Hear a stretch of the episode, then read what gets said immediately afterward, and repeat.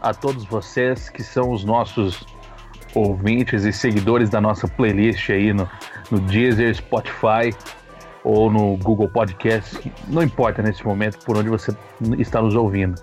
Mas hoje nós que criamos esse podcast para fazer um, um paralelo entre esporte e sociedade, vamos deixar hoje o esporte bem de lado para falar de um tema que atualmente tem sido um tema recorrente e muito importante. O quarto episódio do podcast Sem Filtro dessa semana tem o seguinte título: Vidas Negras Importam a mobilização mundial após a morte de George Floyd. Evidentemente que você já deve ter ouvido é, sobre isso é, na TV, na, no, nas redes sociais, em todos os lugares.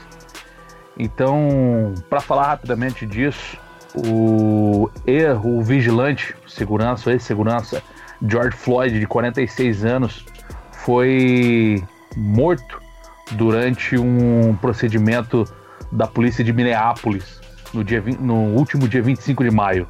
A morte de George Floyd se tornou aí uma, um motivo de pro, protestos nos Estados Unidos por conta da forma na qual ele foi brutalmente assassinado, é, sobretudo por conta da, de como os policiais de Minneapolis agiram, né?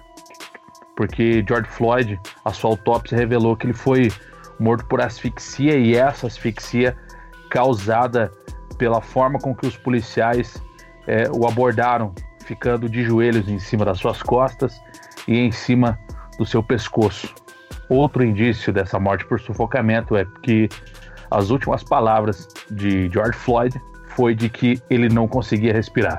Dando esse, fazendo essa contextualização para vocês aqui hoje, convido, aliás, além de convidar, eu apresento os amigos que estarão aqui debatendo conosco, que você já conhece. João, e aí, boa, Eliud, Vitor. É, como você bem disse aí no início do, do, nosso podcast, a gente, a nossa ideia de fazer esse podcast foi trazer o nosso bom humor das nossas conversas, das nossas resenhas aí que a gente já fazia sempre para esse podcast, mas acho que hoje a gente vai deixar tudo isso de lado porque é um momento muito sério, é um momento muito triste também, pra gente ver esse tipo de coisa acontecendo em pleno 2020 e a gente vai falar um pouco sobre o que, o que representa essa, a morte do George Floyd depois de tanta depois de tantos outros acontecimentos que vimos repetidamente é, e também falar um pouco do, do, do, racismo, de como isso pode ser combatido não só no, no, nos Estados Unidos, mas também aqui no Brasil, onde muitos negros, muitas pessoas são vítimas de violência policial diariamente. A gente vai falar um pouco sobre esse cenário aí. de Falcão,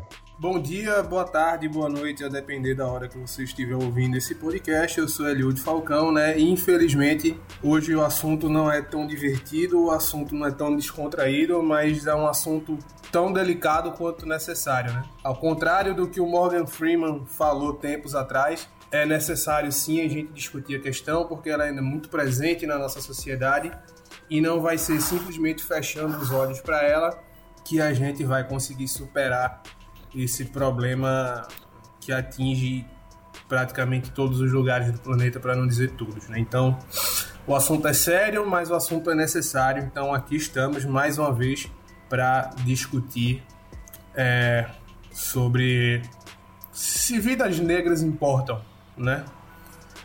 Apesar de que isso é uma pergunta retórica, mas é, aqui estamos novamente mais uma vez para discutir o tema. Vitor Carvalho, olá e se apresente e dê a sua saudação inicial aos nossos caros e queridos ouvintes. Olá, boa noite aos amigos que estão aqui virtualmente comigo e a você também que nos ouve, nos acompanha aí no Sem Filtro, um tema muito importante, uma semana de muitos acontecimentos nos Estados Unidos e que desencadearam também protestos em vários lugares é, do planeta. A gente vai falar muito sobre a situação do George Floyd, tudo que envolve, é, também sobre a situação brasileira, como o João é, bem antecipou, e que você nos acompanhe aí, porque vai ser um papo muito bacana e muito importante para que também a gente possa conscientizar quem ainda não foi tocado com esse assunto. No justice, no peace. No justice, no peace. Amigos, é, a gente pôde ver que no começo tudo, tudo tinha para ser uma, uma morte convencional no sentido de passar desapercebido, né? Até que um vídeo gravado aí por populares e começou a circular e ali é, demonstrou como como foi foi feita essa abordagem e como o George Floyd acabou morrendo. Outra coisa interessante também é que já no início do ano, e isso há, uma questão de é, 15 dias atrás, existia também já esse movimento do Black Lives Matter na comunidade artística americana, sobretudo negra, da morte do Almode Arbery, né? Que foi um, foi um rapaz de 25 anos que foi assassinado. Agora não vou me lembrar bem ao certo a cidade no estado da Geórgia, que em que ele estava se exercitando, ele estava correndo, e aí uma denúncia lá, não numa invasão de propriedade, mas sim de que eles viram um, um jovem negro é, andando dentro de um canteiro de obras. E aí dois homens que moravam nessa vizinhança foram atrás dele e acabaram matando aí sem é, sem motivo algum, né? Até porque com ele não tinha nada, não tinha nenhum objeto, nada que indicasse o roubo. E até agora, uh, os, as últimas coisas que eu venho, tenho lido, que também não existe nenhuma, nenhuma, é, nenhuma evidência que, que demonstre que o George Floyd realmente era um golpista que te, teria pago lá com uma nota falsa o que ele estava o que ele estava que ele iria consumir no comércio. Aí eu pergunto aos amigos: é possível. Aliás, vou refazer a pergunta. O que vocês veem isso em paralelo com o Brasil em relação a esse, esse tipo de abordagem? E aí também já explorando um, algum conteúdo histórico, o que a gente consegue ver que mudou na sociedade, sobretudo na sociedade americana, no, do ano de 68 para o ano de 2020? O, o Boa falou sobre o vídeo, né? É, é, assim, eu fiquei. Eu confesso que eu fiquei bem receoso ao ver o vídeo. Eu demorei alguns dias para tomar coragem de ver o vídeo, porque já falavam que o relato era muito forte. E assim, você vê o vídeo, você vê uma pessoa totalmente indefesa com um policial diretamente né, no ato ali, né, de, de, de, da asfixia, mas outros três ali de aspones observando a cena e, e provavelmente prontos para que se ele né, se rebelasse, enfim, iam fazer algo pior provavelmente com ele. E isso que o Boa falou de, de, de passar batida é muito forte mesmo, porque é, quantas vezes isso já não aconteceu a gente sempre acha que esse, ah, não, esse vai ser o estopim para que as coisas mudem, para que o comportamento das pessoas mudem. E, e, e, a gente vê que não é assim, infelizmente. É, aí a gente até se pergunta quantas outras vezes isso vai precisar acontecer de novo para que as pessoas se conscientizem. A gente, eu espero que não precise, mas eu não tenho essa confiança, essa fé nas pessoas, sabe? Esse, esse otimismo mesmo de que vai mudar, ainda mais vendo é, coisas do tipo, ah, todas as vidas importam, é, racismo reverso que pessoas têm dito.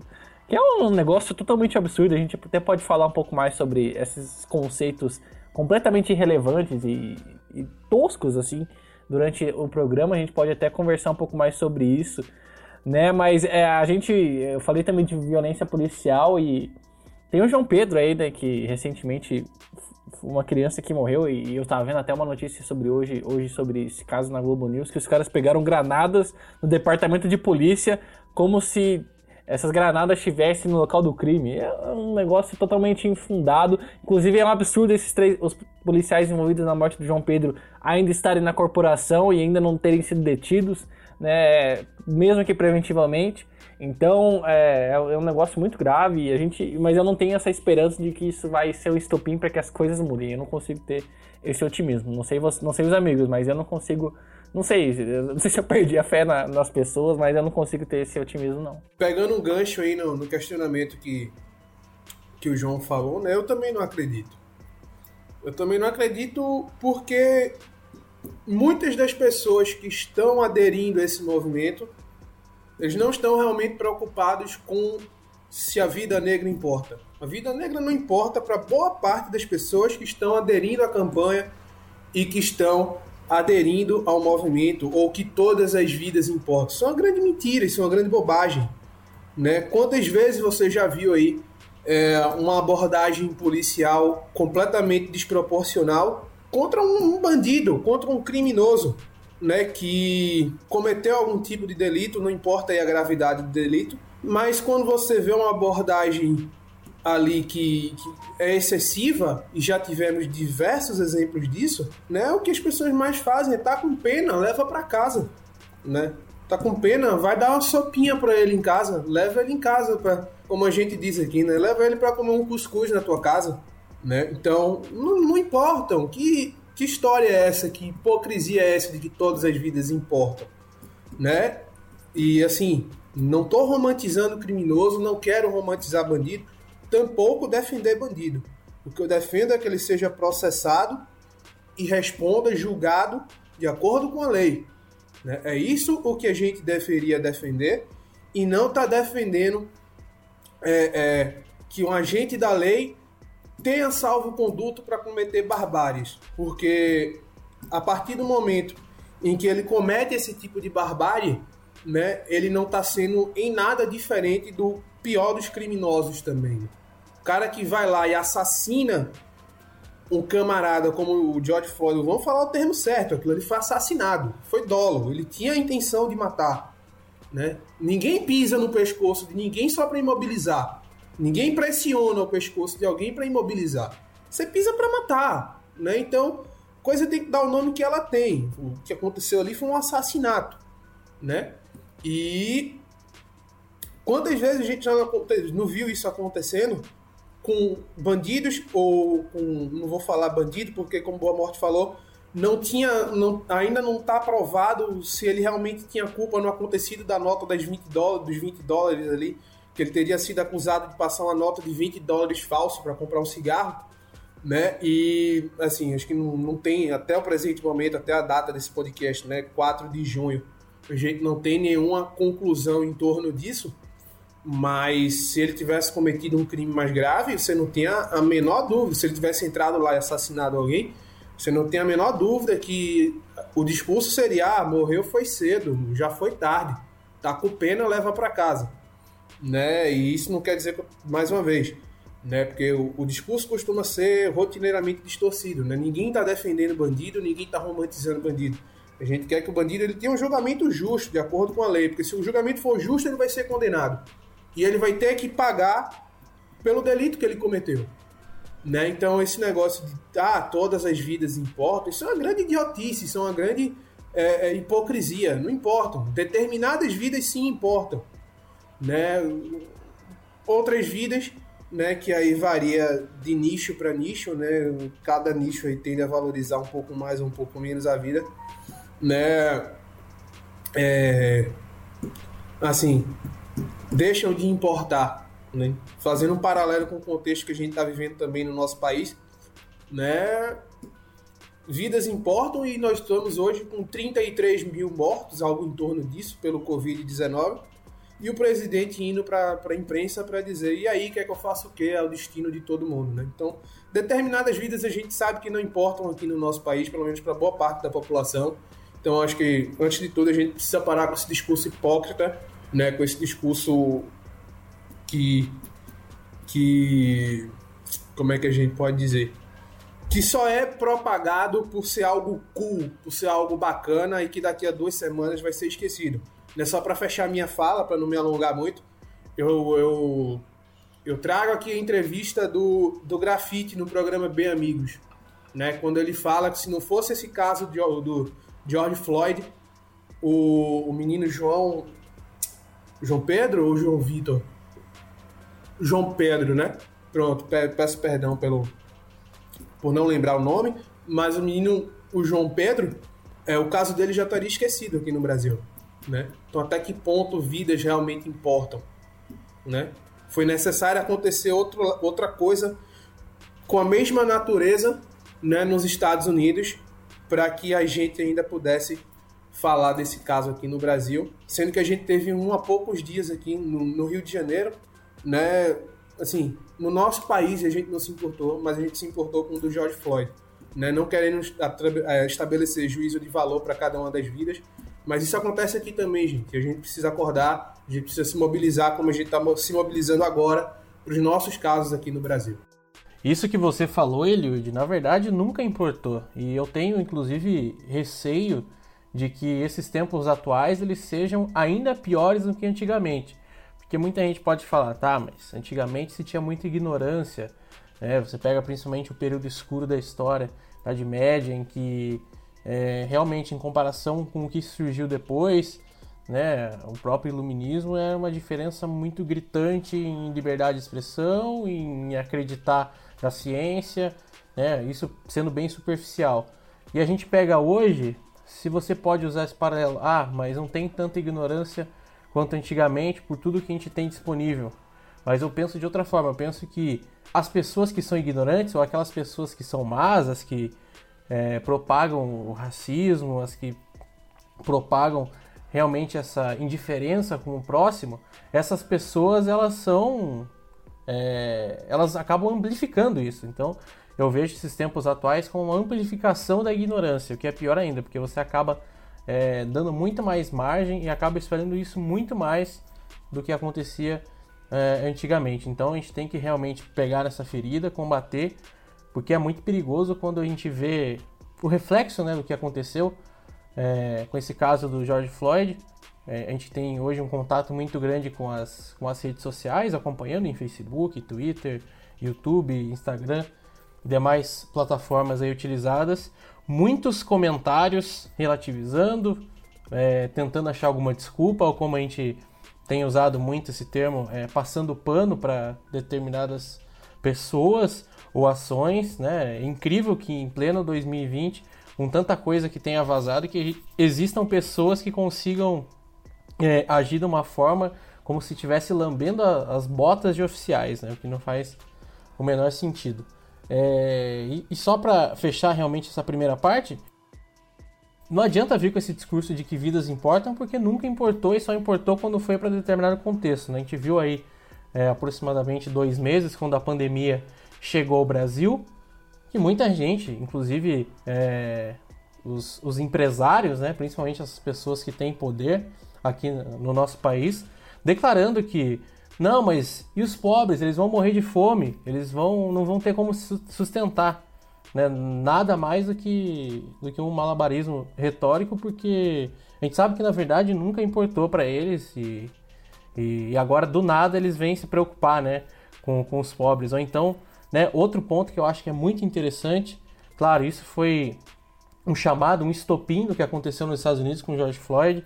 A gente tem o caso, caso do, do João Pedro, que o Eliud relembrou aqui no Brasil também, recentemente. Mas e a situação que a gente encontra hoje ainda na África também? Isso tem que ser sempre falado. É, poxa, é o continente que mais sofre, então a gente não pode é, abraçar uma causa e esquecer a outra, deixar a outra de lado. Então, nesse caso, é muito importante para que as pessoas realmente façam a diferença de, de uma forma geral. E quem vem com esse discurso, me desculpe, sendo bem sincero, de que ah, todas as vidas importam, eu realmente não acredito nisso, porque não, não, não se passa de um, de um oportunismo. Ô Boas, só para colocar três pontos rapidinho em cima das falas dos colegas. Primeiro que um sobre aquela fala do Will Smith, né, que o racismo não piorou. É uma fala que ele deu lá em 2016, mas que resgataram agora, de que o racismo não piorou, mas agora ele é gravado. Outra de, de diferença que, que a gente pode falar também, que é aquele caso do Alphaville, que na última semana ganhou repercussão de um, um cara que depois disse que. É, é, é, engraçado que eles sempre, sempre fazem e depois dizem que não era bem assim, né? Foi naquela. Quando os policiais foram à porta da casa de um, de um sujeito no Alphaville, em São Paulo, um condomínio de luxo, ele. É, xingou esses policiais, maltratou essas pessoas, foi covarde, é, desferiu tantas palavras inúteis para cima dessas pessoas que estavam só fazendo o serviço delas e que nada aconteceu. Claro que ele é uma situação complicada, mas se fosse em outro contexto, como é que seria essa, essa abordagem, né? É, e o Boa Morte também falou, e o Eliud comentou sobre evidências do crime. A principal, não evidência, mas um principal ponto assim, que me chamou muita atenção quando isso foi revelado, que é uma, que é uma relação anterior a, ao crime do Floyd com o, o, policial que matou ele, né? Que eles já tinham trabalhado juntos antigamente e assim, eu só consigo pensar que alguma coisa ficou mal resolvida ele identificou o cara na rua e achou que tinha liberdade de agir é, como ele acabou agindo, né? Então é lamentável. E o, e o Eliud falou do, do, do, número de, de que nem todas as vidas importam e o coronavírus. Né? No momento dessa gravação já são 34.160 vidas. Quando a gente for colocar esse podcast no ar, vão ser 35 mil. Quando você estiver ouvindo, pode ser 36, 37, 38. A gente vê que essa contagem vai ser tão grande, né? E as pessoas que estão em vulnerabilidade vão ficar mais vulneráveis a sofrer, é, sofrer as consequências graves do, do vírus, de ficarem doentes, de, né? E também posteriormente o desemprego. Então a gente vê que essa, esse poço só vai ficar mais fundo para a desigualdade no Brasil, né? A gente vê que no mundo, na verdade, né? É, principalmente no Brasil, Estados Unidos, países que foram muito vitimados aí por essa, por essa crise do coronavírus e pouco fizeram para contê-la. E agora a gente vai, infelizmente, contando e vai virando estatística. Só que a gente está num momento que assim, foram 1.400, 1.500, a gente perdeu a dimensão dessa coisa porque tá virando rotineiro. Infelizmente a gente perdeu o impacto que tinha antes. Até porque o nosso noticiário é igual a gente vê aí nas redes sociais, né? O brasileiro não tem um dia de paz porque todo dia tem algo é, que a gente que tira a gente do sério, que a gente fala, não, a gente fala, não, ah, hoje vai ser tranquilo, né? A gente acorda e fala, não, o que, que será que vai ser hoje? Hoje vai ser tranquilo. Vai lá, aí o, o sai um áudio do, do, presidente da Fundação Palmares dizendo que, que o movimento negro é uma escória. No outro dia sai é, o presidente falando que é o destino de todo mundo. No outro dia sai é, hoje, a data dessa gravação, quinta-feira, saiu que 88 milhões de reais do Bolsa Família vão ser, que eram para o Bolsa Família, foram destinados à pasta de comunicação. Então, todo dia é uma desgraça diferente que, infelizmente, vai tirando, vai deixando virar só estatística e a gente vai perdendo um pouco desse impacto, né? E é muito triste isso. Então, falando um pouco sobre isso, é, sobre a normalização, e eu queria fazer. É, eu já vou fazer um ponto, mas antes eu vou falar uma coisa, né? É, perto do dia ali que o João Pedro foi assassinado, se eu não me engano, no Rio de Janeiro, tem uma. Já tinha acontecido alguma coisa assim, alguns dias antes, com outros jovens, né? Que até agora não há conexão deles com crime algum, né? A não ser, entre aspas, colocamos entre, um, entre aspas aí, muitas aspas, que o único crime deles foi ter nascido pobre, preto, favelado, né? Então, nesse sentido que coloquei. E a gente tem outras.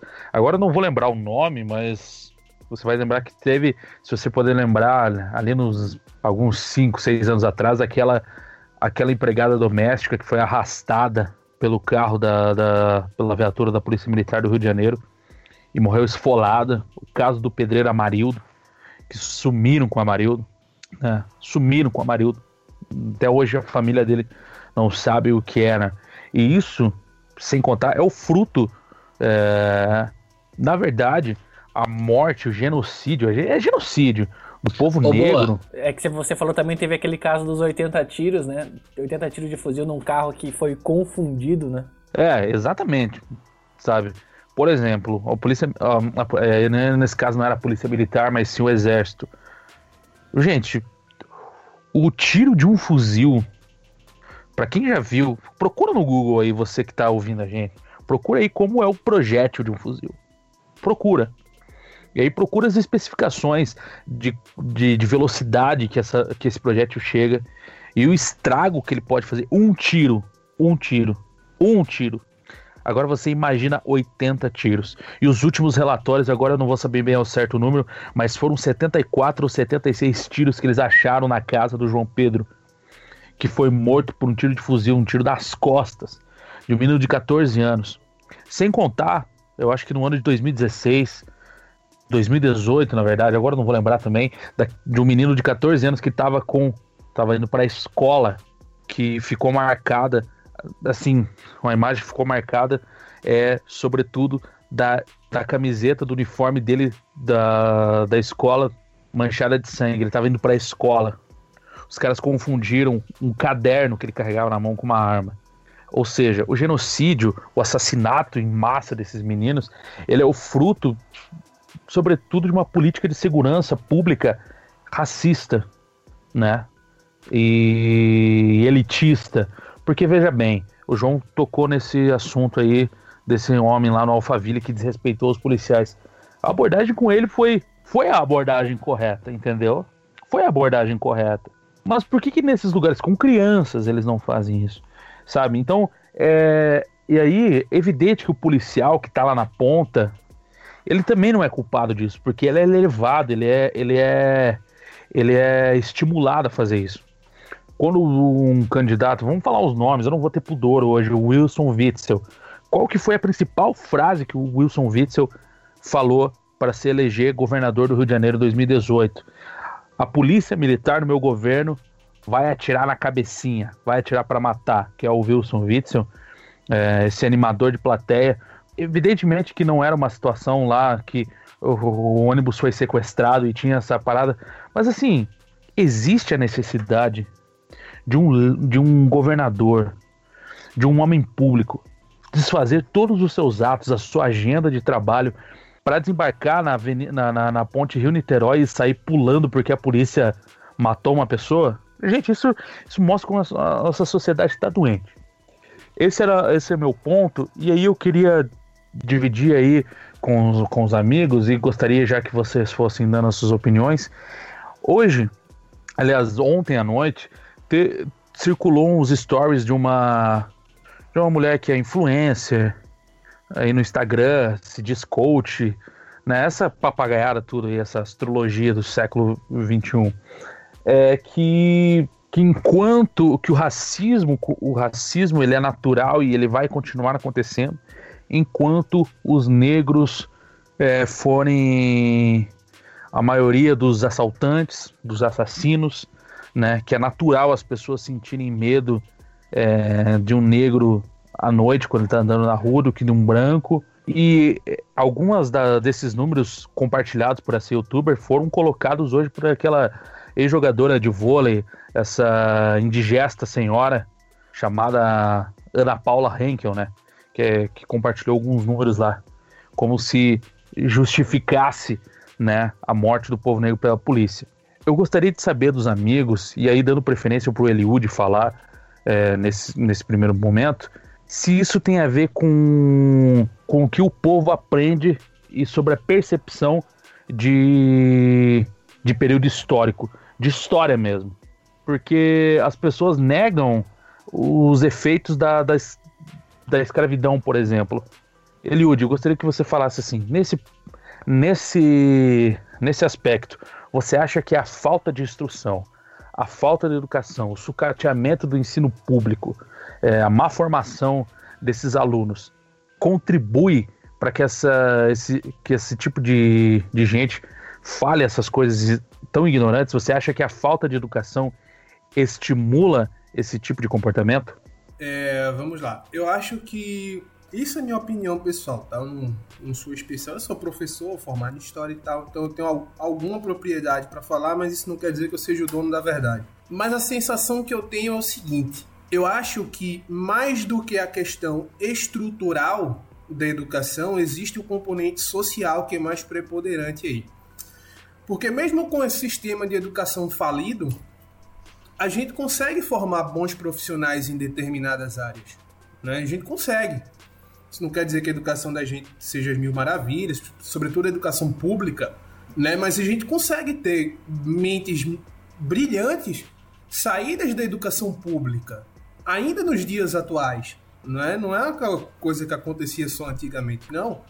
Ainda hoje a gente tem muita gente, né, que fez a sua, o seu o seu caminho educacional e o seu caminho escolar todo é, instituições públicas e consegue ter capacidade para atuar em diversas situações.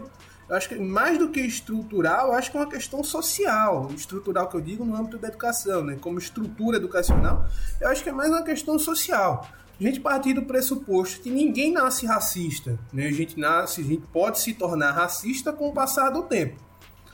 E qual seria o principal componente aí? A sociedade como se está inserida.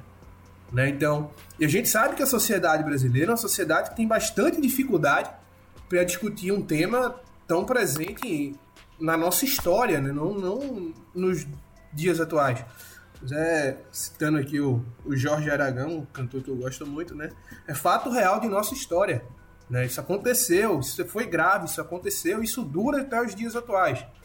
né? Então eu acho que o principal problema está nisso. Nós somos uma sociedade que não sabe lidar com esse problema do racismo, né? A gente não, não sabe lidar e a gente quer fechar os olhos para essa problemática. A gente quer, a verdade é essa, a gente não quer encarar esse problema de frente, né?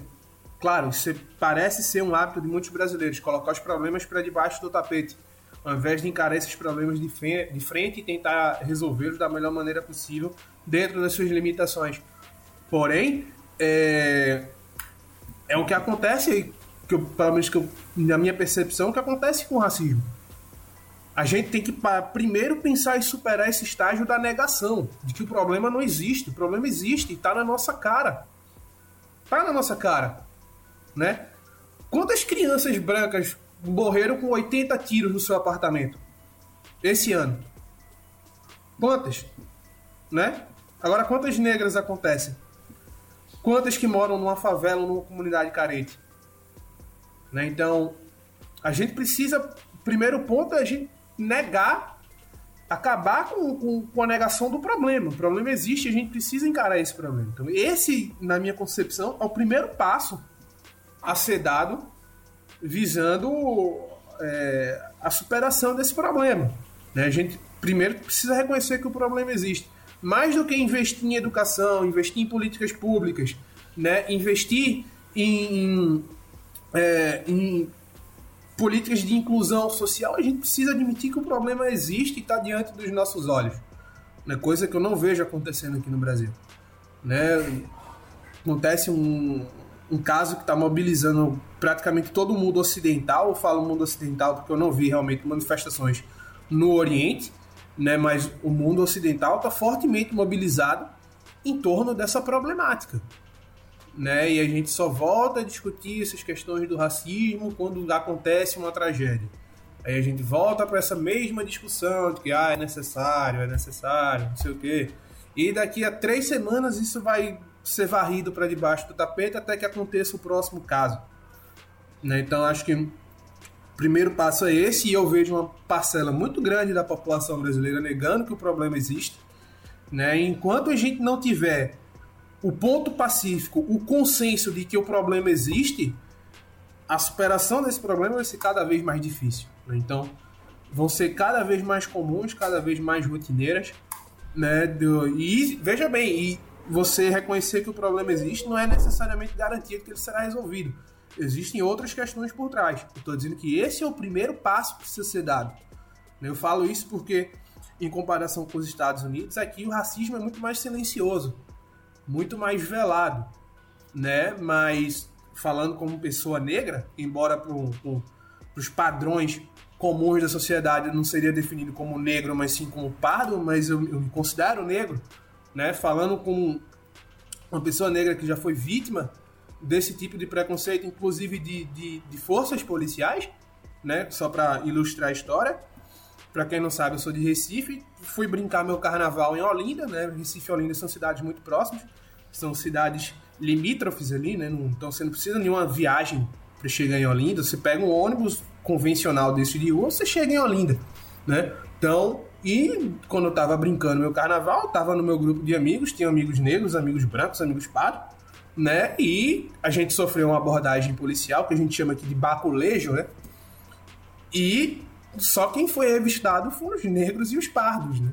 Enquanto o branco tava distante da gente rindo do que estava acontecendo, né? Então, é, existe, o problema existe. E quanto mais a gente fechar os olhos para ele, pior vai ser. Pior, mais tempo a gente vai demorar para superar esse esse esse problema tão nefasto.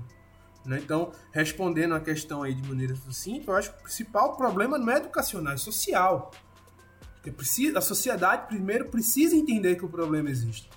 Porque o resto vem em decorrência disso. Né? Como você vai mobilizar o seu sistema educacional?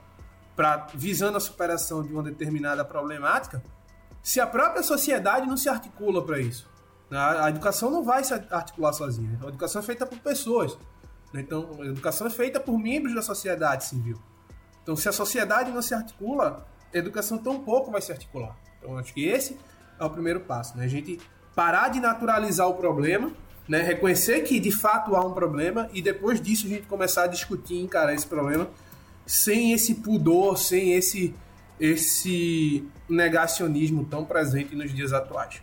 Só para ilustrar isso que o Eliud começou a falar, é, essa semana a mídia acabou recuperando um caso de um desaparecimento de uma menina inglesa.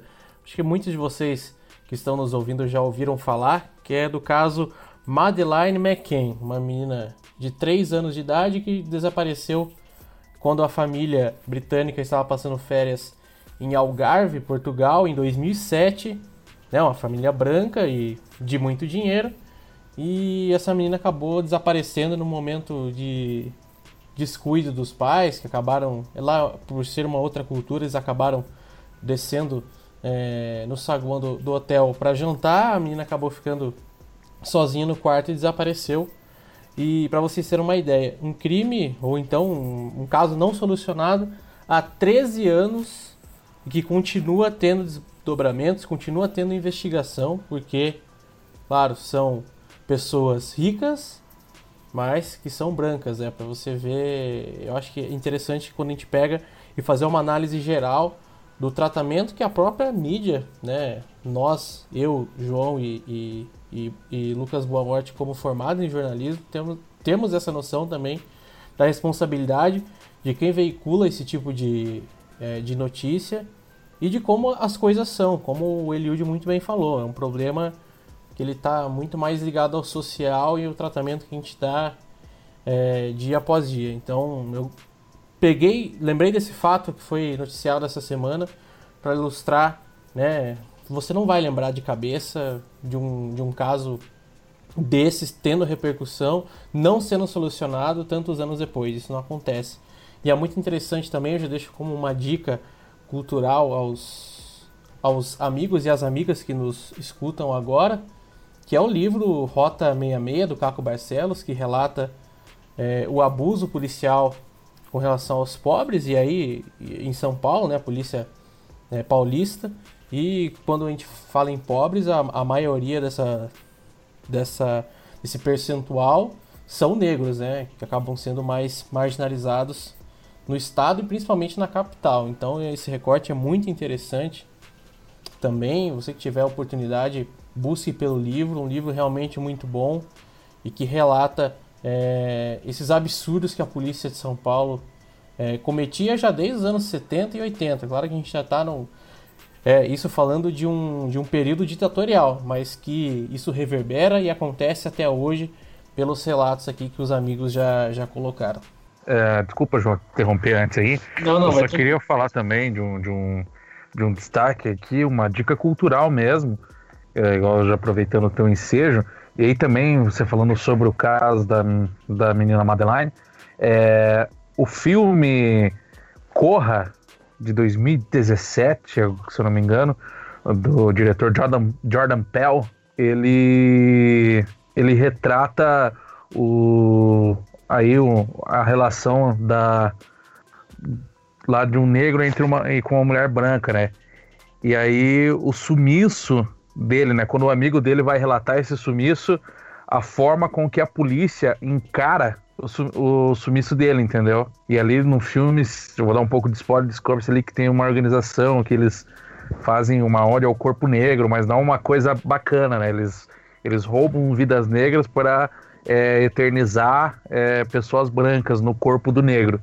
Assista o filme, o filme é bem legal, mas a crítica do Jordan Pell nisso é como as autoridades elas levam é, aí as investigações quando é o sumiço de, um, de, um, de uma pessoa negra, né? O Vitão falou, há 13 anos o caso da, da Madeleine tendo desdobramentos e tendo investigação, e aí você vê em 2017 o Jordan Peele, um diretor de cinema, fazendo uma denúncia de que um, número X de americanos negros some todos os anos e as autoridades tratam como se fosse uma coisa comum, né? E, e lembrando agora de um outro exemplo, né? Quando você vai lá, uma série que que aí se você tem de 25 anos, entre 20 e 25 anos, você assistiu bastante, que é Todo Mundo Odeia o Chris, quando ele some junto com o irmão dele, e que aí a, o pai dele, que é o personagem que é o Terry Crews, quando a mãe dele lá, a Tiquina Arnold, né, a Tiquina Arnold, que é a Rochelle, fala assim: "Não,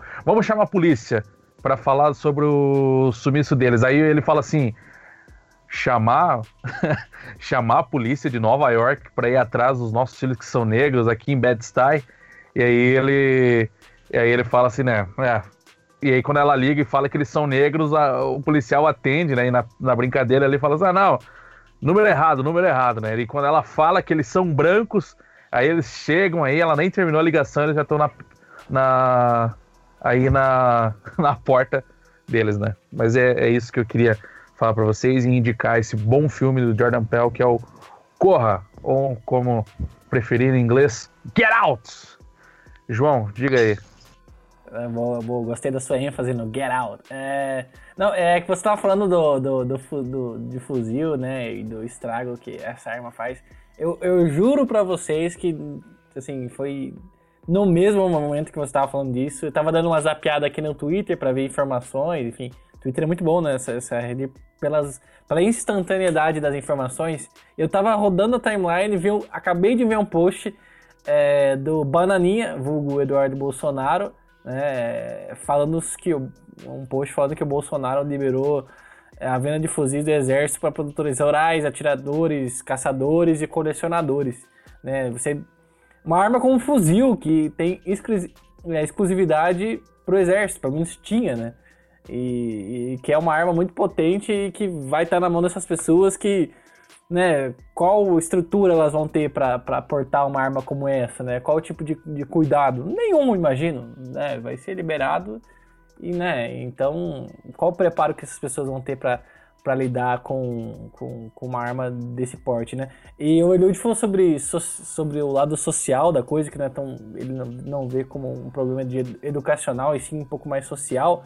E a gente até falou no nosso primeiro episódio de atletas se posicionarem, eu tava vendo discussões é, sobre isso.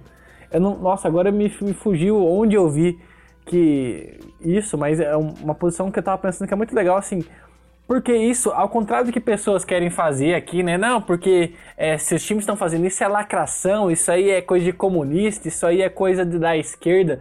Isso aqui é coisa de humanidade, de pessoas que têm mínimo de consciência, independente do espectro político que elas tenham. E, e assim, ver, acho que é, o posicionamento político de cada jogador é, é difícil, a gente, né, a gente até falou sobre isso. Mas o posicionamento social dessas pessoas, pelo impacto que elas têm, é muito importante. E, e a gente vê uma coisa muito, muito é, forte, assim, de atletas. O Brogdon, do, do Indiana Pacers, o cara foi, foi discursar no meio das pessoas. Então, assim, desses atletas tomando essa postura de sabendo das suas posições sociais, a gente viu muitos outros, né? A gente viu é, o LeBron James se manifestou muito forte nas redes sociais, o Trey Young, Stephen Curry, o Clay Thompson, o Jalen Brown, o Michael Carter, Carter Williams do, do Houston Rockets. Foram atletas que foram pra rua participar desse movimento, da, darem voz e se colocarem nesse palanque a partir da, da força que eles têm, da representatividade que eles têm e, e desse, desse valor que eles podem dar para esse movimento, de apoiar essa causa. E, e o Balmort também falou sobre a ação policial. É muito curioso ver um movimento nos Estados Unidos que no início era mais de confronto, né? No início dessas manifestações populares. Mas nos últimos dias a gente tem visto que a polícia faz o cerco para meio que delimitar né, os lugares onde acontecem as passeatas, mas está de fora, não está muito dentro, principalmente em Washington e Nova York eu vi isso, que a polícia não está ali no meio, sabe? Ela está só meio que cercando e, e, e, isso contou com pessoas dentro do próprio movimento sendo contra depredações que aconteceram, não quero entrar aqui nesse momento, apesar de, ficar triste vendo que pessoas se incomodam mais com depredações do que com as vidas que são perdidas em situações como a do George Floyd, mas não quero entrar nesse juiz de valor para falar se deve fazer isso, não deve, né? Eu não faria e, e eu recrimino isso, mas não, né, acho que a discussão aqui não é essa. É, e assim, a gente viu que essa mudança de, de posicionamento da polícia ao invés de, não, ah, agora vai dar margem para que essas pessoas tumultuem. Não, pelo contrário, esses movimentos foram ainda mais pacíficos, reuniram ainda mais pessoas, tanto que algumas cidades o toque de recolher que eles tinham adotado já deixaram de fazer isso justamente porque eles foram vendo que é, aquele, aqueles danos ali que vinham acontecendo vão ficando menores justamente porque a polícia, não sei se é uma coisa de ambiente, né, é até, né, não sei, mas que isso foi deixando de lado, que a polícia não foi aparecendo ali no front, né? E, e aí esses casos foram diminuindo e hoje a gente vê manifestações muito bonitas mesmo, tipo, povo indo pra rua, lotando é, as ruas em, diferentes partes do país, fazendo um negócio muito bacana, assim, mobilização é demais, assim, a gente até se pergunta por que, por que isso não aconteceu aqui, né, como o Eliud falou, mas isso foi muito bacana, a polícia né, deixou espaço para eles e, essas, esses crimes tinham diminuído, esses, esses, essas, essas depredações tinham diminuído e o protesto vai ficando cada vez mais forte, cada vez mais simbólico. É, amigos, aproveitando ensejo agora que o João falou de Twitter, eu também fiz uma breve, dei uma breve zapiada aqui no Twitter, e aqui eu vi um, um retweet, tive a infelicidade de ver um retweet do, do Eduardo Bolsonaro, que ele está retweetando um tweet do Donald Trump que fala assim: vocês não vão queimar países, né? Vocês não vão queimar igrejas nesse país, né? É engraçado ouvir disso do, do Donald Trump, né? Ainda mais sobretudo de como foram, de como é. Ai, gente, como é o procedimento, né? Dos supremacistas brancos com igrejas negras no sul dos Estados Unidos, né? Eu acho que aí o Donald Trump está uns 100 anos atrasado em relação a não deixar ninguém queimar igrejas nos Estados Unidos. Enfim, aí uma coisa que eu queria perguntar, o João falou sobre os jogadores, algumas celebridades do esporte, e também lá nos Estados, nos Estados Unidos você vê muito o Snoop Dogg, né? É, cara basicamente largou todo o perfil dele de música, só fala disso. O Kanye West, que é um republicano também, que sempre foi criticado, até agora falando disso também.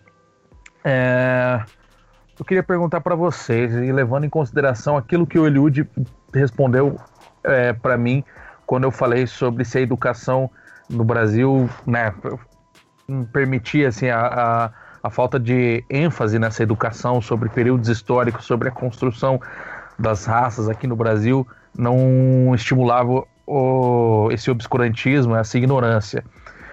Levando em consideração o que o Eliud falou sobre a gente não identificar o, o problema, não reconhecer o problema, para vocês, gostaria de ouvir os três aí é, sobre isso.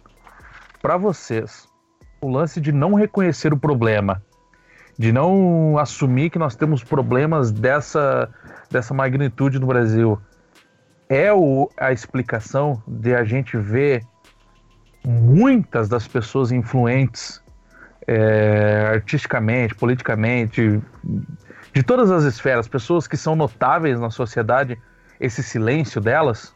Por exemplo, lá nos Estados Unidos eles falaram pelo George Floyd. Aqui, até o presente momento, posso estar errado, e aqui a gente, se tiver errado, volta atrás e dá a informação correta.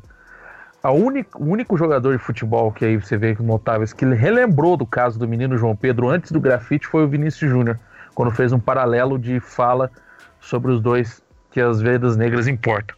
Amigos, você acha que esse silêncio das pessoas notáveis do país tem a ver com o fato delas não reconhecerem o problema do racismo no Brasil? Eu penso que é complicado a gente estabelecer uma generalização em torno dessas razões, mas com certeza essa é uma das razões. Né? Acho que a gente tem é, pessoas famosas, figuras notáveis aí, é, se omitindo da discussão, né? Mas eu acho que a gente não pode generalizar a razão dessa omissão. Né? Acho que cada um tem seus motivos, cada um age da forma como bem entende, muito embora eu sempre serei crítico ferrenho de alguém que não se posiciona. Né? Eu sempre, sempre. Eu acho que essa coisa de neutralidade não existe, como a gente discutiu lá na questão do, do Jesse Owens, né? Você não se posicionar também é tomar uma posição. Então, é, eu pelo menos identifico diversas razões para que a gente não tenha esse posicionamento explícito de determinadas figuras. Né? Seja porque isso compromete o seu, seu ramo profissional, né? Fala, aproveitando o ensejo, eu lembro que eu estava vendo uma entrevista do Júnior Russo, eu não sei qual o time do Júnior Urso hoje. Ele tá no Corinthians? Não, não, não vou lembrar. Se eu, dos colegas puder me ajudar aí, eu não vou lembrar qual o time do Júnior Russo hoje. Atlético Mineiro, não sei. Confesso que não sei. Eu não tenho acompanhado futebol brasileiro. Esse ano. Oi.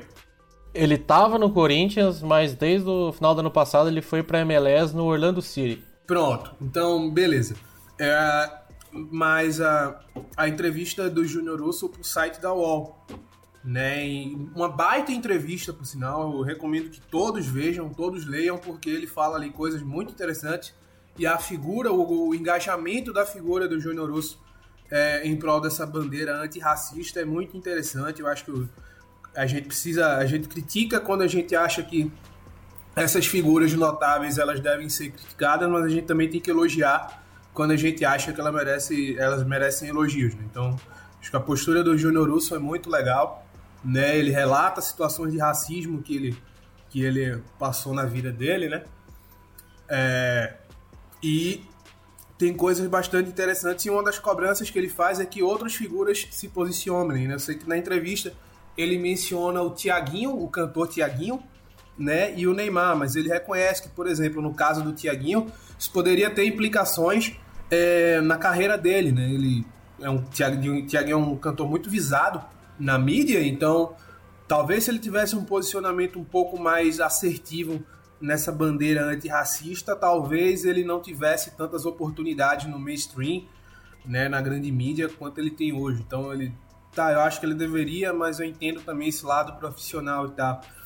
É, mas, enfim, as razões são mais diversas. Né? O Pelé, voltando pro futebol, o Pelé é uma figura que vai ser muito cobrada.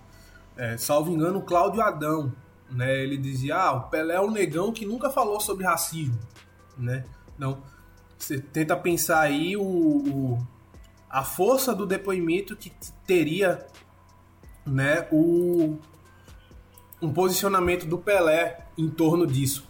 Então acho que é, a gente não pode generalizar, a gente não pode de maneira nenhuma generalizar, mas é, sem dúvida essa questão que o Boa Morte apontou é uma das questões que, que impede determinadas figuras públicas de se posicionar em torno do tema. É, a respeito dessa parte social, eu, eu, eu também concordo. Eu acho que é pela nossa formação mesmo como país, desde a da época em que fomos colonizados, depois vindo pela, pela escravidão do povo negro, e uma pessoa que recentemente acabou se posicionando, né? O Eliud falou de que notáveis ou famosos é, acabam sendo omissos, mas uma pessoa me surpreendeu, que foi o Galvão Bueno, que acabou tocando justamente nessa parte tanto do Brasil quanto dos Estados Unidos a respeito da escravidão e até já tinha conversado com os amigos aqui em outra oportunidade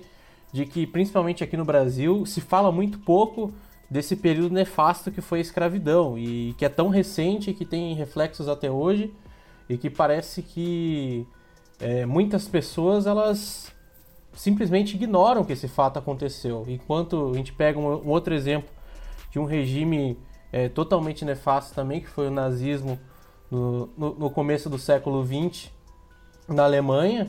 É, hoje ele é, é, é completamente abno, ab, opa, hoje ele é completamente é, realmente renegado, né? Ninguém aceita esse tipo de pensamento no mundo e principalmente, aliás, quando eu digo ninguém, sempre tem esses é, grupos clandestinos, digamos assim. Mas na Alemanha, principalmente, é uma coisa que todo alemão, quando vai para a escola, quando aprende, quando tem uma noção de vida, já sabe o quão prejudicial isso foi e que tem uma responsabilidade de que isso não aconteça. Existem vários memoriais em toda a Europa e, e com ênfase também na Alemanha para que isso não aconteça novamente. Então, só para a gente ter talvez essa noção né, do que as culturas acabam tratando é, coisas tão nefastas na sua história.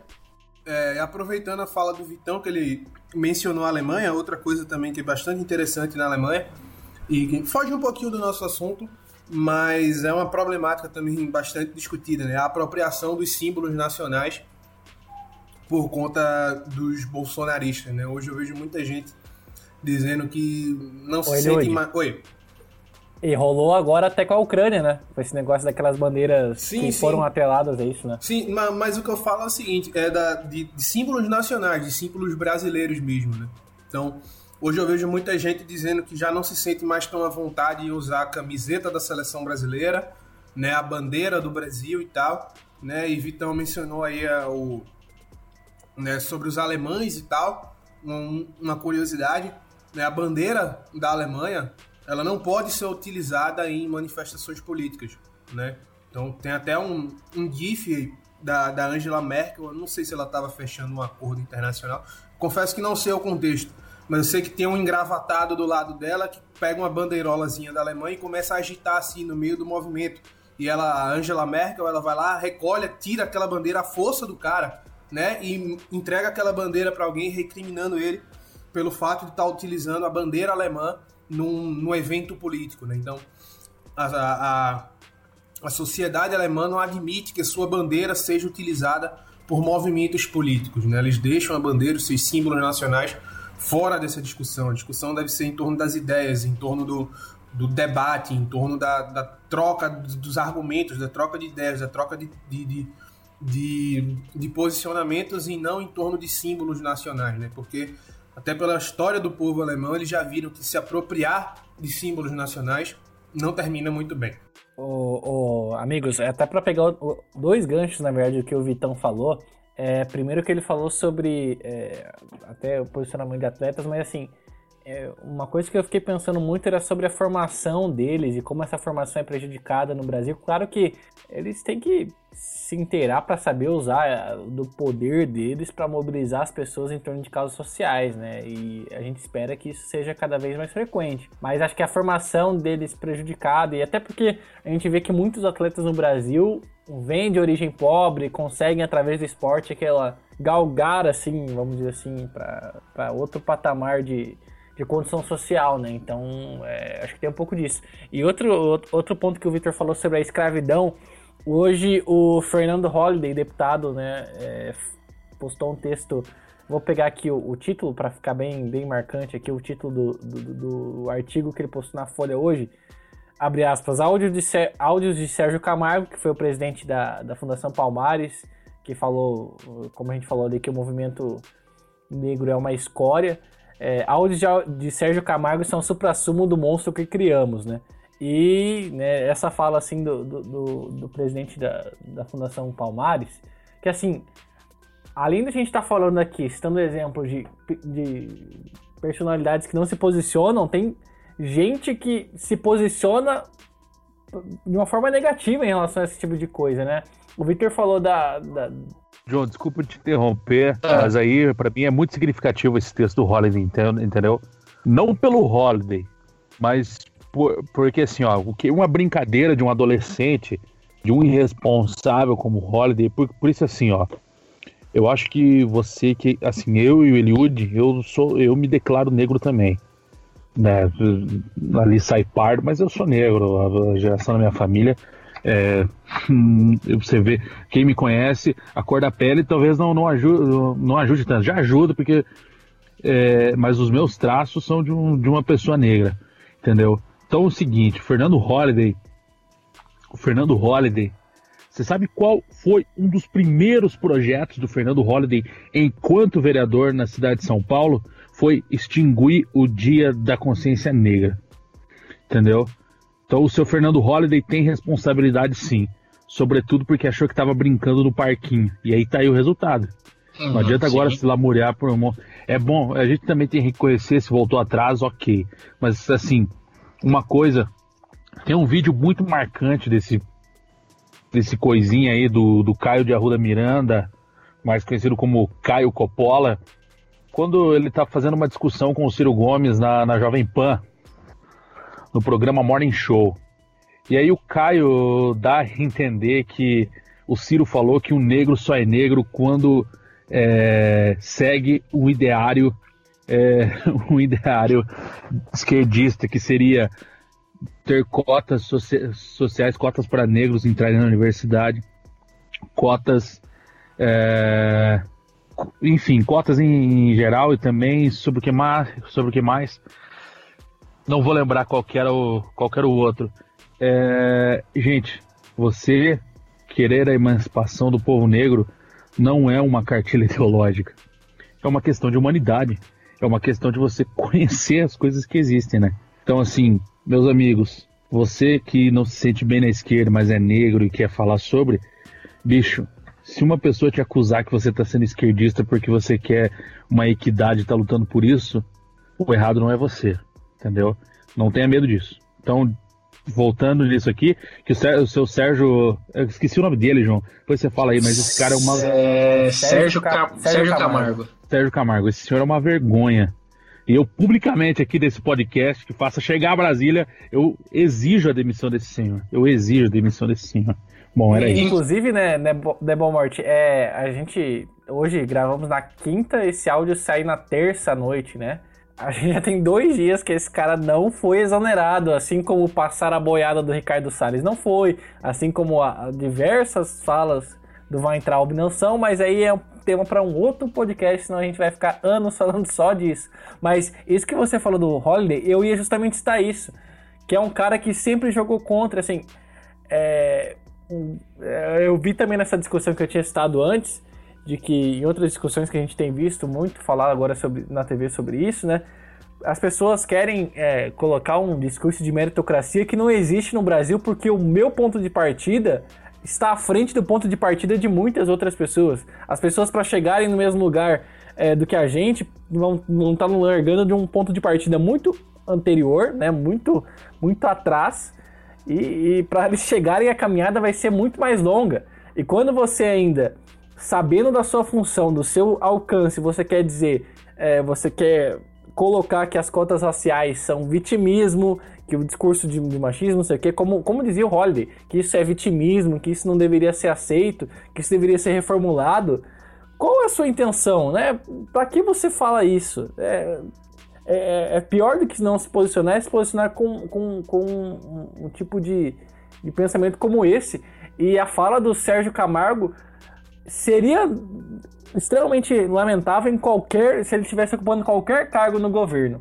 Agora, a partir do momento que ele ocupa um cargo que já é destinado para que você tenha uma mobilização, para que você tenha ideais do, do, povo negro, que é a Fundação Palmares, você ainda fica ainda mais em choque com esse tipo de coisa, você ainda fica mais atônito vendo uma pessoa que preside um órgão que é importante para o movimento negro no Brasil, que é negro, e que já deve ter sofrido muitas situações na, na vida passada por circunstâncias, é, né, como a gente vê, como a gente imagina que ele tenha passado, como é que ele pode dizer uma coisa dessa e isso ter sido normalizado porque ele não foi demitido ainda? E a gente sabe que se ele sair do governo vai ser por uma ação do Ministério Público, da Defensoria Pública, não vai ser por nenhum posicionamento do governo do Jair Bolsonaro. E a gente está normalizando esse tipo de coisa. O principal problema do tempo que a gente vive é que a gente dá que a gente vê né, palanque para esse tipo de absurdo é, ser dito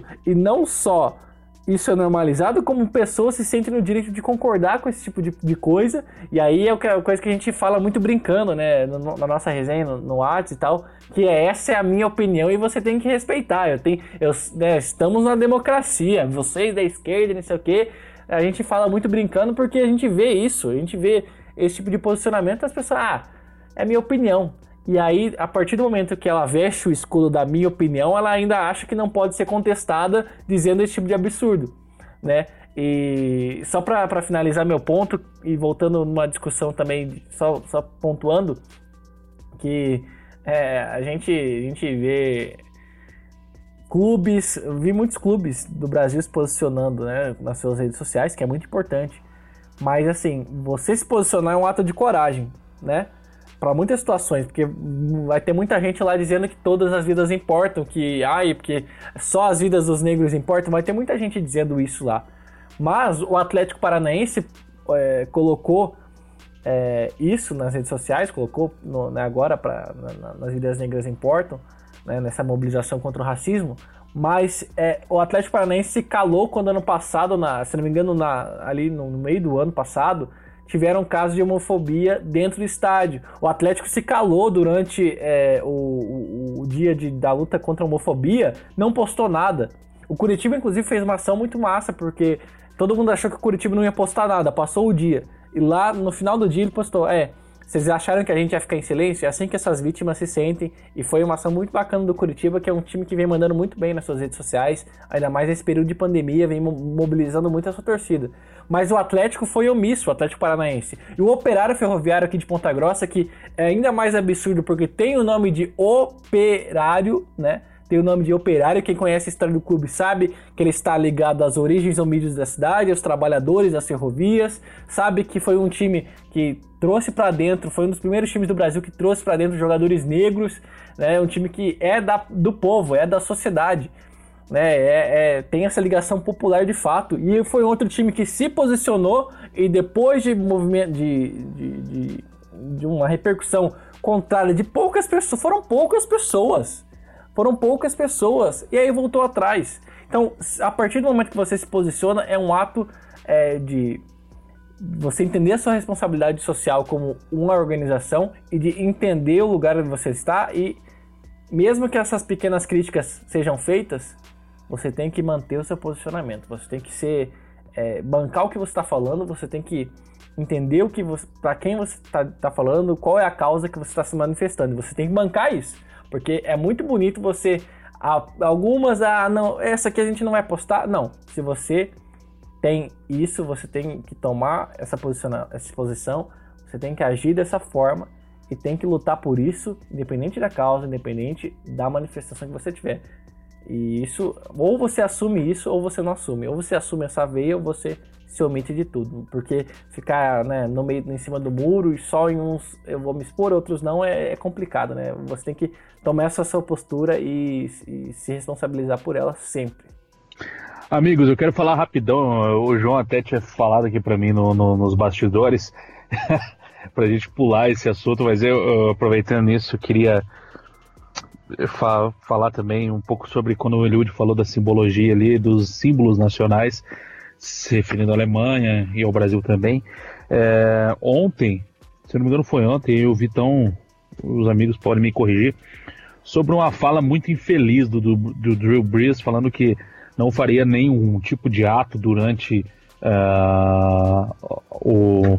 Enquanto, enquanto fosse tocado no Para quem não conhece, o Drew Brees é, é um quarterback um lançador, se fosse dizer aqui no Brasil, do time do New Orleans Saints da NFL. Né? E ele disse ontem que ele não faria nenhum tipo de protesto enquanto fosse executado ali a, a, o hasteamento de uma bandeira ou o hino nacional americano, porque ele se lembra dos avós dele que lutaram na guerra e tal.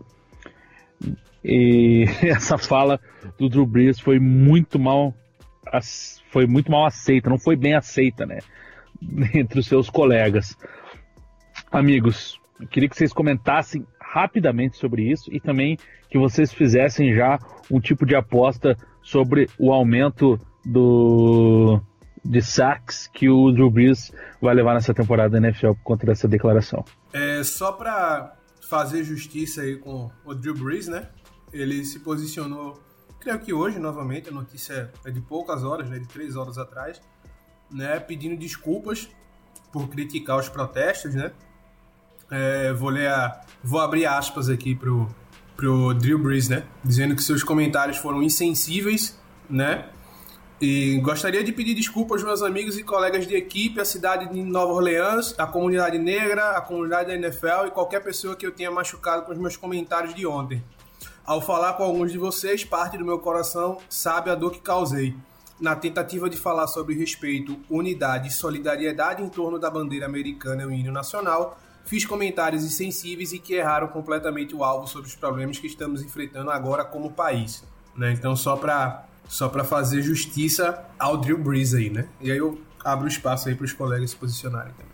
É, a respeito do dessa fala inicial do Drew Brees, a gente tem que lembrar de algumas situações. Primeiro que a cidade de Nova Orleans foi uma das cidades que mais foi afetada com o furacão Katrina, na década passada, no final da década passada, meio da década passada, nos Estados Unidos.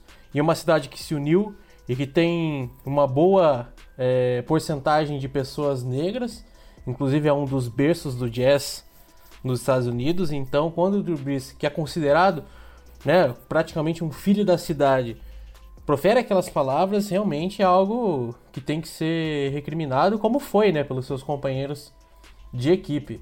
É inclusive o, um dos principais jogadores do New Orleans Saints, o Michael Thomas, que é o wide receiver que teve mais jardas na última temporada recebidas da, da NFL, na temporada regular, criticou, criticou o seu, seu quarterback, seu principal parceiro dentro de campo.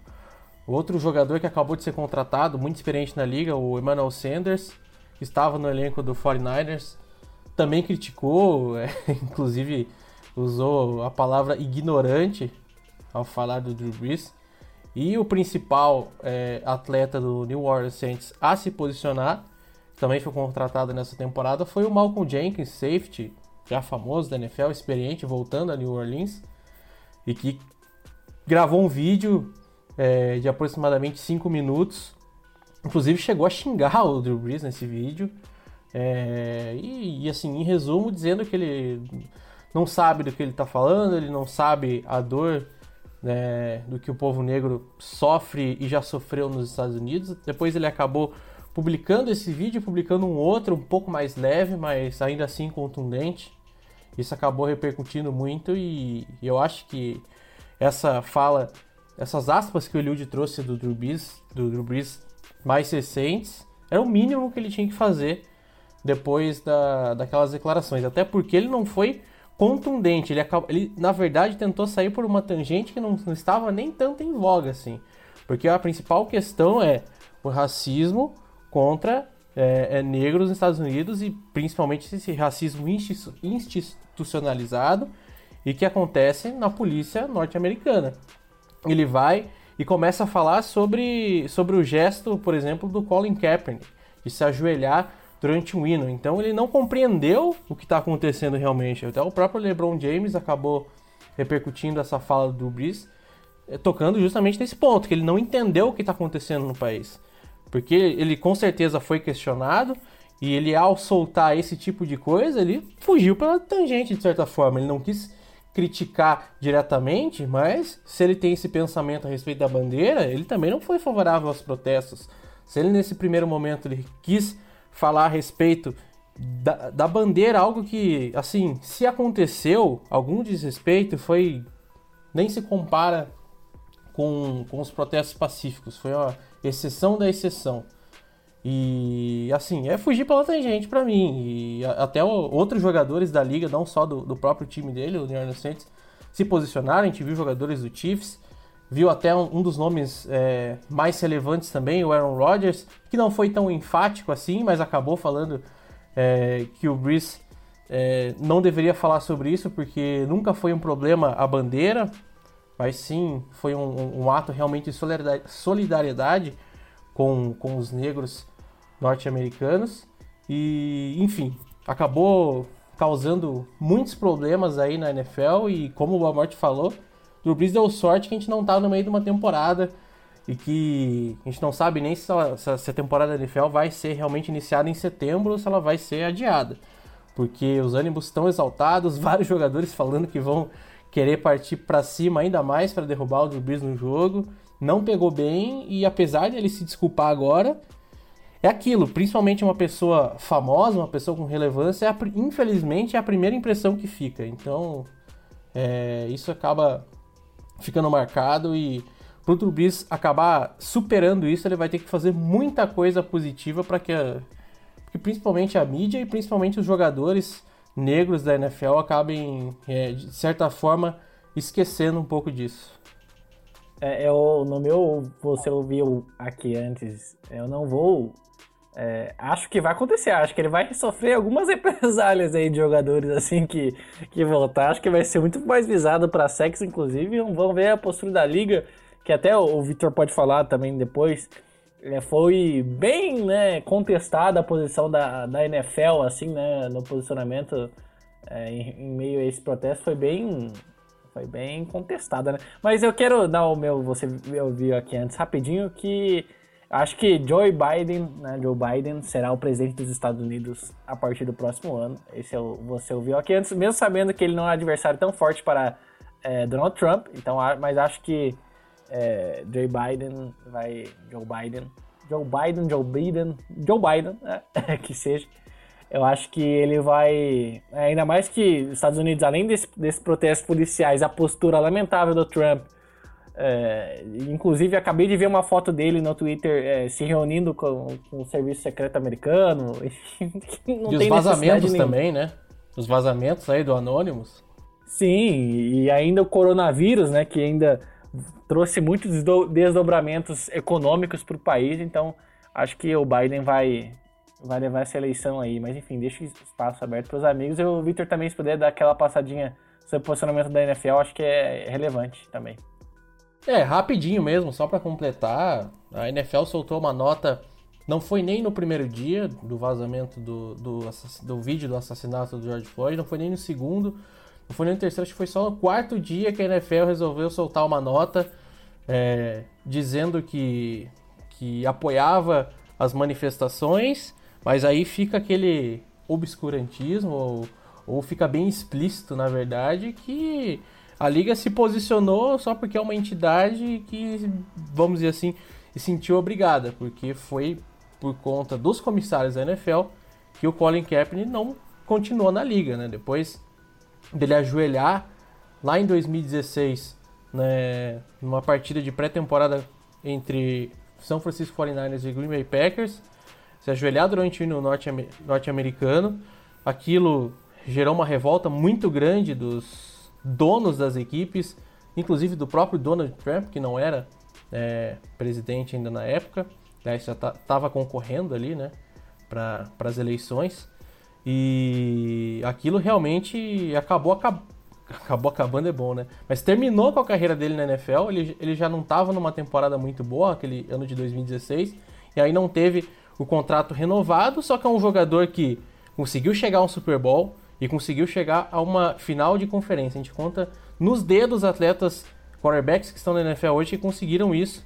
E mesmo ele estando ali com uma idade já próxima dos 30 anos, não recebeu mais nenhuma pro proposta da NFL. Então muita gente acabou é, não levando a sério essa nota da NFL e é, várias personalidades do esporte vendo o que aconteceu nessa última semana com o George Floyd, acabaram entendendo por que, que o, o Colin Kaepernick acabou se posicionando daquela forma. Eu, de certa forma, também, acho que na época, por não estar tão ligado no que acontecia nos Estados Unidos, acabei relevando um pouco e hoje eu vejo a importância daquele ato e de outros que aconteceram, né? A gente teve, no, inclusive no, no futebol, nos países em que a bola está rolando, atletas da Bundesliga que fizeram o gesto, como o Marcos Thuram, filho do Lilian Thuram, o Jadon Sancho, também o Hakimi, dois atletas do Borussia Dortmund. Outro que também falou muito sobre isso foi o Kimmich, do Bayern de Munique. Atletas que se posicionaram e, como eu disse, alguns fazendo esse gesto também em respeito é, a essas vítimas negras. Infelizmente, George Floyd não vai ser o último, mas a gente pode e deve lutar para que isso diminua cada vez mais. Não, só dando, dando continuidade aí, reverberando as falas dos, dos colegas, né? Outros jogadores também se pronunciaram, mas eu queria destacar essa nota da, da NFL, né? Porque uma das coisas que a gente discute bastante é. Ou melhor, uma das coisas que eu abri a minha fala aqui, inclusive, é que muitas pessoas estão aderindo ao movimento só por ser cool, no sentido de ser legal e tal. Né? E é, pelo menos a minha impressão é que essa nota da NFL ela tem esse mesmo significado.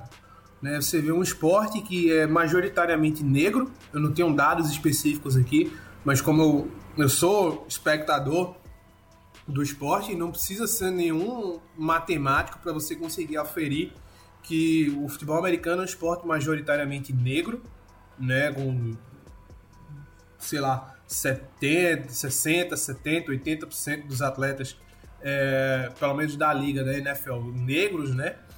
E um esporte que tem uma predominância negra tão grande, é, demorar tanto de tempo para se posicionar em torno de, um, de uma problemática de, de raça, né? De um problema de racismo. É realmente muito triste e passa a impressão de que, ah, vamos postar uma nota protocolar aqui só para pararem de encher o nosso saco quanto a isso e vida que segue. Vamos ver quanto é que a gente consegue faturar na temporada que vem. É, e dando continuidade às manifestações dos atletas, trazendo o clubismo para jogo aqui, né? O depoimento, na verdade não é um depoimento, é uma frase que ele colocou no Twitter do Tyler Lockett, né? Que é o receiver de Seattle, né? E ele colocou o seguinte: Eu não me sinto livre na, na, na terra da liberdade, né? Ele é um, um jogador negro, um atleta negro. Então, para a gente ter o, a dimensão da coisa, né? Na terra que sempre se gabou de ter os seus cidadãos livres, né? Nem todos os cidadãos são livres assim para fazer aquilo que eles querem ou para claro, desde que respeitando o direito de outras pessoas e etc, mas nem todos são livres, tão livres assim na terra da liberdade, né? Existe um problema lá que é muito grave, um problema que é recorrente e que não sei se esse problema um dia vai chegar a ser resolvido. Amigos, muito relevante todas as falas, né? Sobretudo essa do Eliud, uh, do Eliud aí no final, sobre um, um cidadão de um país não se sentir livre no seu próprio país. É, isso é muito triste de dizer, né? Mas parece que o sonho que Martin Luther King tinha lá nos anos 60 ainda continua sendo somente um sonho, né? De que todas as pessoas, todos negros e brancos pudessem confraternizar em paz sem que os negros fossem oprimidos. E eu termino aqui, eu não sei se a gente vai fazer, se, se o Vitor e o Eliud querem fazer alguma aposta, mas eu digo que nesse momento uma coisa que me impactou muito foi a capa da Times, né? Falando sobre os distúrbios 68, falando sobre as manifestações, acho que em 2015 e 2016, e essas agora 2020. Basicamente, o basicamente a mesma os mesmos problemas. Então agora eu gostaria de que se vocês nesse momento quiserem apostar alguma coisa do futuro, fiquem à vontade e aproveitem e já façam as suas considerações finais. Primeiro aí o Eliud Falcão como fazer aposta diante de um, de um contexto desse. Eu vou tentar ser o mais breve possível, o mais sucinto possível nesse momento, porque esse momento final do, do programa é sempre um, um momento de descontração, de diversão, mas hoje eu acho que não tem clima para isso. Né? Até como uma pessoa negra, eu não me sinto realmente bem para estar tá fazendo previsões ou brincadeiras ou nada disso. Eu só queria encerrar minha participação é, com um trechinho de uma música do Jorge Aragão, como falei lá no comecinho do, da edição de hoje. Eu gosto muito do Jorge Aragão. Né? Um grande beijo para você, Jorge Aragão. Pretensão demais minha achar que o Jorge Aragão vai assistir esse podcast, mas fica o registro aqui de um fã dele, né? De um trechinho da música dele que chama Identidade, né? Que diz basicamente o seguinte: Quem cede a vez não quer vitória. Somos herança da memória. Temos a cor da noite, filhos de todo açoite, fato real de nossa história. Se o preto de alma branca para você é o exemplo da dignidade, não nos ajuda, só nos faz sofrer, nem resgata a nossa identidade. Né? Então, eu acho que a gente precisa realmente parar de, de, de fechar os olhos para esse problema, que é um problema muito, muito grave né? É simplesmente inaceitável a gente chegar em 2020, né, em plena era da informação, era da liberdade, era da comunicação, e a gente está tendo que discutir problemáticas como preconceito. Né? Isso é completamente inaceitável sob qualquer ponto de vista. Isso deve ser combatido, isso deve ser discutido até que a gente consiga realmente dar um ponto final nesse problema. É isso.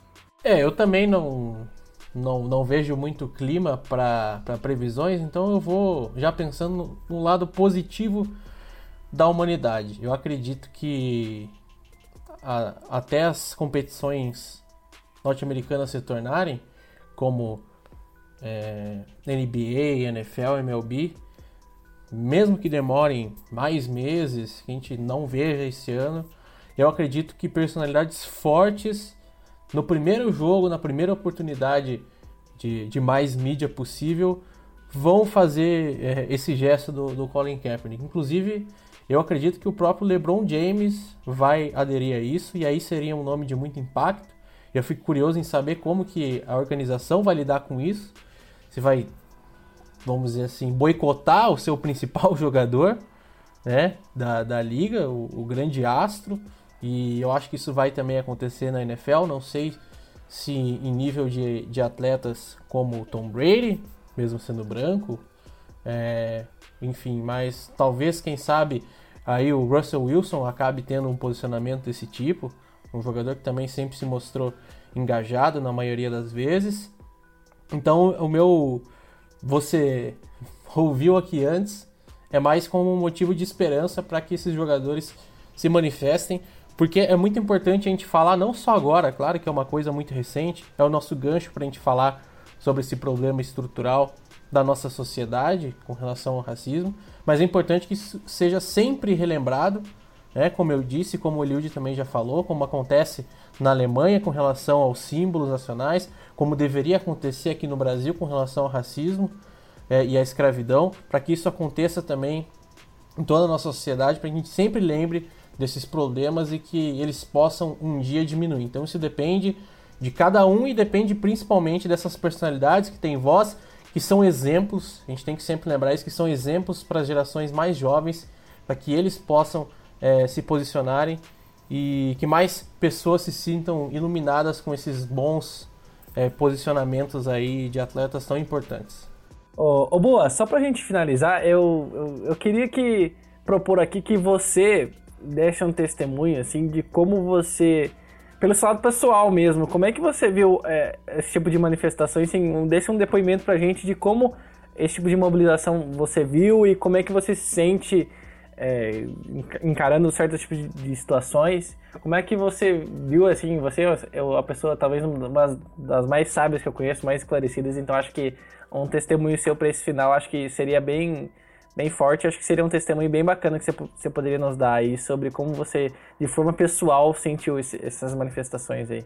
É, eu, eu no domingo, eu mandei um áudio para minha namorada Carol, chorando, chorando, porque até então eu tava com medo de olhar o vídeo do George Floyd. Então nesse último domingo foi a primeira vez que eu vi o vídeo completo, então assim, para mim foi uma emoção muito grande assim, e para mim é muito difícil falar sobre isso. A gente se encontra esse momento e cara, eu eu acho totalmente legítimo. E você fazer obituário de vidraça é uma das coisas mais nojentas para mim nesse momento. Desculpa falar com essa franqueza e eu vou dizer por que eu falo com essa franqueza no ano aí vocês podem até me corrigir, amigos, porque você, o João e o Vitor estavam comigo nessa situação. Eu agora não lembro se foi no ano de 2015 ou 2016. É, eu e o João, o Vitor e mais um outro amigo nosso, a gente foi jogar bola. E aí depois a gente jogar, a gente foi numa farmácia comprar acho que um refrigerante. E aí a gente estava falando sobre essa questão de racismo e tal. E aí eu propus um desafio ao Vitor e ao Jean, que é esse nosso amigo. O João ficou de fora da, da, da farmácia. Eu falei para eles assim, ó, eu vou entrar com vocês, eu também ia comprar alguma coisa, acho que foi comprar um salgadinho, alguma coisa assim. E aí o, o Vitor e o Jean foram pegar o refrigerante. E eu fui olhar o salgadinho na prateleira e eu falei para vocês, ó, tá frio, cara, eu vou entrar de capuz aqui, tá de blusa e tal, igual vocês. E o Vitor e o Jean, eles também entraram da mesma forma que eu. Os dois foram muito bem tratados dentro da farmácia. Na hora que eu entrei, eu senti que a balconista não tirava os olhos de mim. E eu senti, eu senti não, é, foi nítida a postura do segurança quando me viu perto das prateleiras.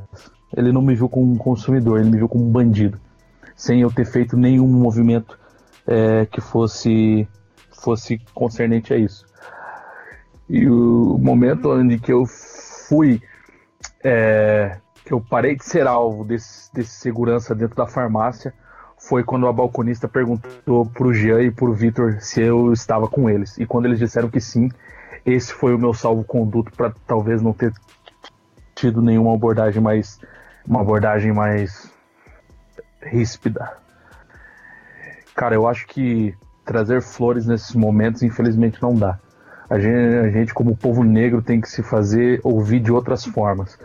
É, o Darcy Ribeiro dizia que a gente foi trazido aqui para ser carvão.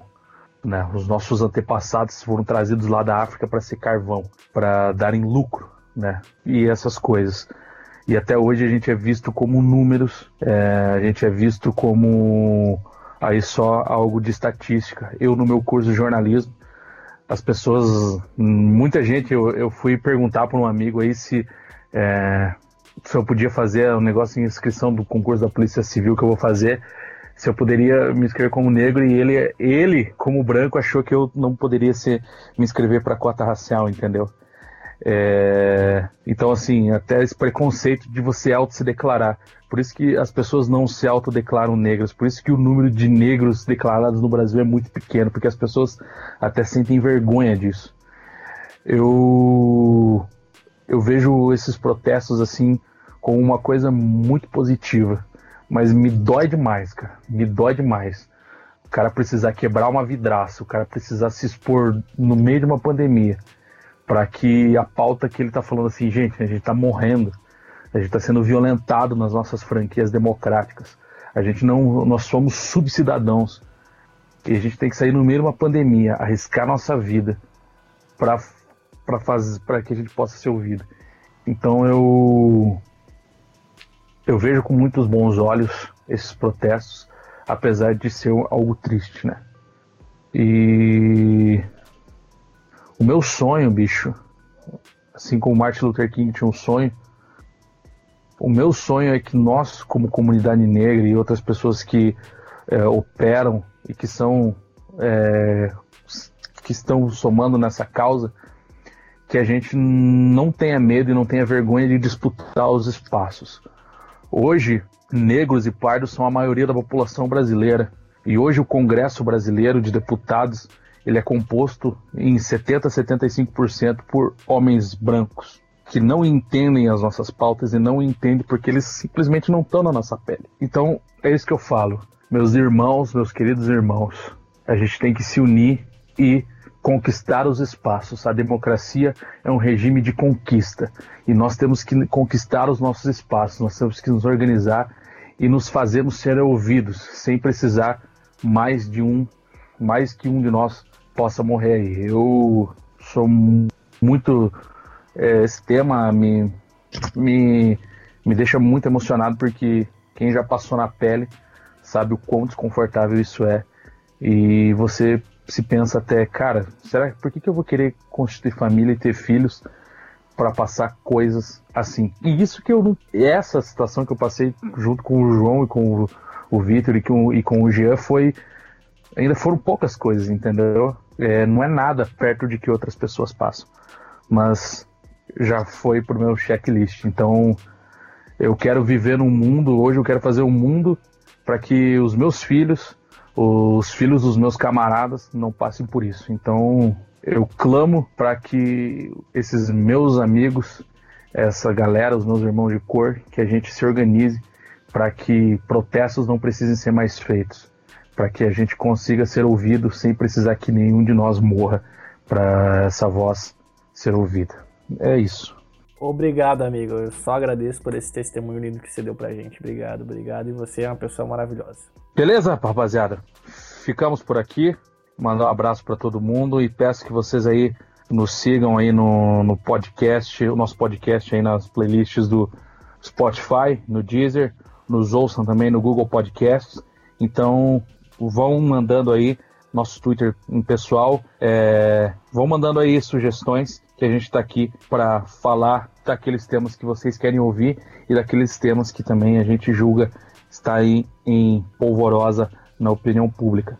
É isso aí, até a próxima.